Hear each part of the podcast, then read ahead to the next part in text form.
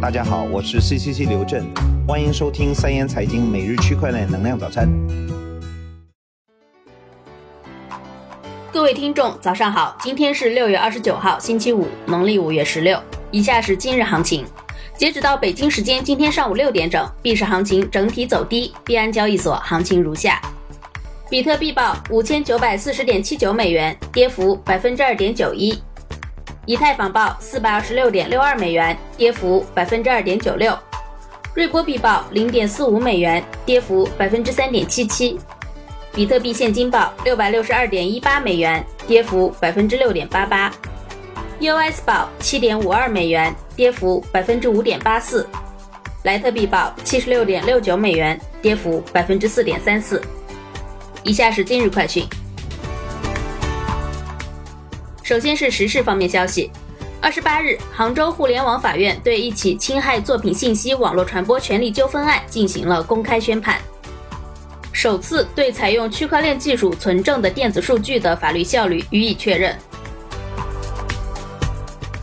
西安交通大学知识产权研究院近日发布了区块链深度专利分析报告。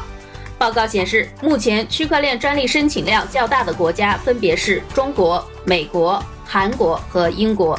其中中国受理的专利申请量最多，高达一千二百九十七件。区块链技术地域分布相对集中，主要在北京、上海、浙江、广东一带，产业集聚效应明显。报告分析，目前全球区块链技术仍处于技术成长期，可以预见区块链技术具有很大的发展潜力和广阔的应用前景。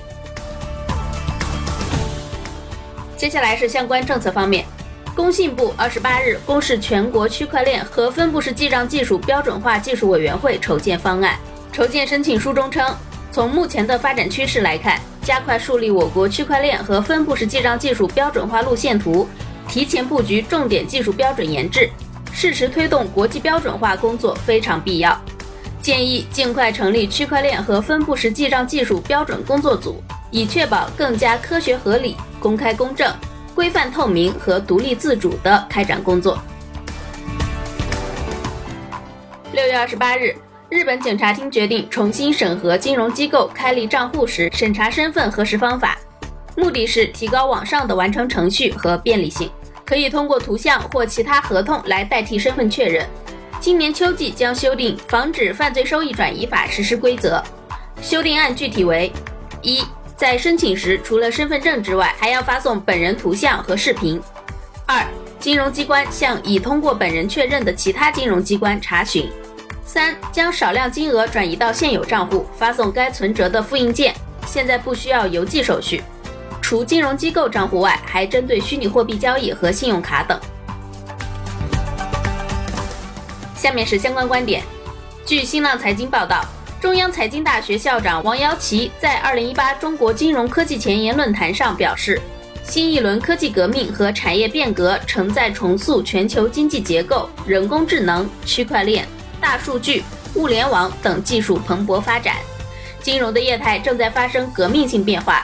其中，银行业的经营理念和商业模式都在发生重大变革。主动拥抱信息技术，从而更好地服务于实体经济，并成为全球金融科技发展的推动者，已经成为中国银行业的发展大势。最后是市场方面动态，阿联酋银行与金融研究所合作建立金融科技培训实验室。旨在加强区块链、人工智能、大数据等新技术的技术培训和技术革新。据 CoinPost 此前报道，火币 Pro 通过电子邮件宣布停止向日本居民提供虚拟货币兑换服务。截至目前，火币并未在官网发布关于这一消息的正式公告。此外，有日本网友向火币有关人员进行了求证。火币官方人员在社交网络上回答，请等待公开的正式文件。火币客服针对网友提问：“火币从日本退出了吗？”回答称，火币计划停止虚拟货币兑换服务，但不会立即停止。服务中断的时间不确定，有关详情我们将在停止服务前三个月联系客户。